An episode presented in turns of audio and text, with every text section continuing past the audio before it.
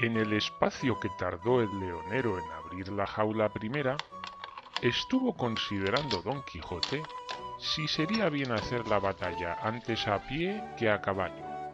Y en fin, se determinó de hacerla a pie, temiendo que Rocinante se espantaría con la vista de los leones. Por esto saltó del caballo, arrojó la lanza y embrazó el escudo y desenvainando la espada se fue a poner delante del carro.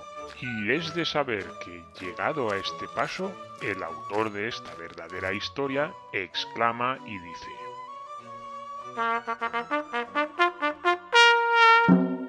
Oh fuerte y sobre todo encarecimiento animoso Don Quijote de la Mancha, espejo donde se pueden mirar todos los valientes del mundo, segundo y nuevo Don Manuel de León, gloria y honra de los españoles caballeros.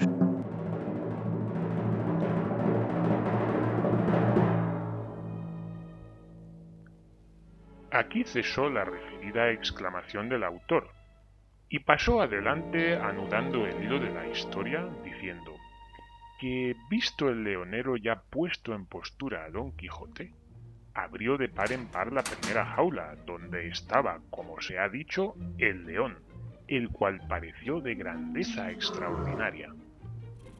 Lo primero que hizo fue revolverse en la jaula, donde venía echado, y tender la garra, y desperezarse todo. Abrió luego la boca y bostezó muy despacio, y con casi dos palmos de lengua que sacó fuera, se despolvoreó los ojos y se lavó el rostro.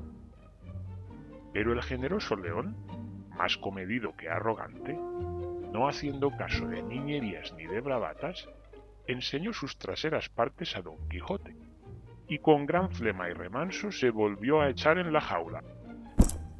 Viendo lo cual don Quijote mandó al leonero que le diese de palos y le irritase para echarle fuera. Eso no haré yo, respondió el leonero. Porque si yo le instigo, el primero a quien hará pedazos será a mí mismo. Pues a merced, señor caballero, se contente con lo hecho, que es todo lo que puede decirse en género de valentía, y no quiera tentar segunda fortuna.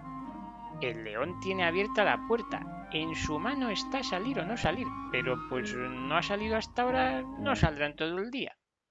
Así es verdad, respondió don Quijote. Cierra, amigo, la puerta y, dame por testimonio en la mejor forma que pudieres eh, lo que aquí me has visto hacer. Conviene saber cómo tú abriste el león. Yo le esperé. Él no salió. Volvíle a esperar.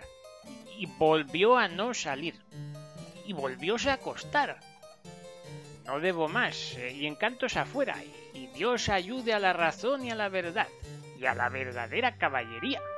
Y cierra, como he dicho, eh, en tanto a que hago señas a los huidos y ausentes, para que sepan de tu boca esta hazaña.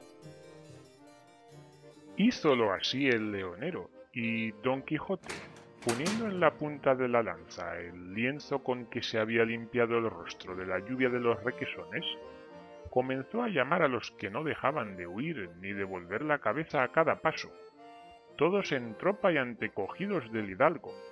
Pero alcanzando Sancho a ver la señal del blanco paño, dijo Que me maten si mi señor no ha vencido a las fieras bestias, pues nos llama. Detuviéronse todos, y conocieron que el que hacía las señas era don Quijote, y perdiendo alguna parte del miedo, poco a poco se vinieron acercando hasta donde claramente oyeron las voces de don Quijote, que los llamaba.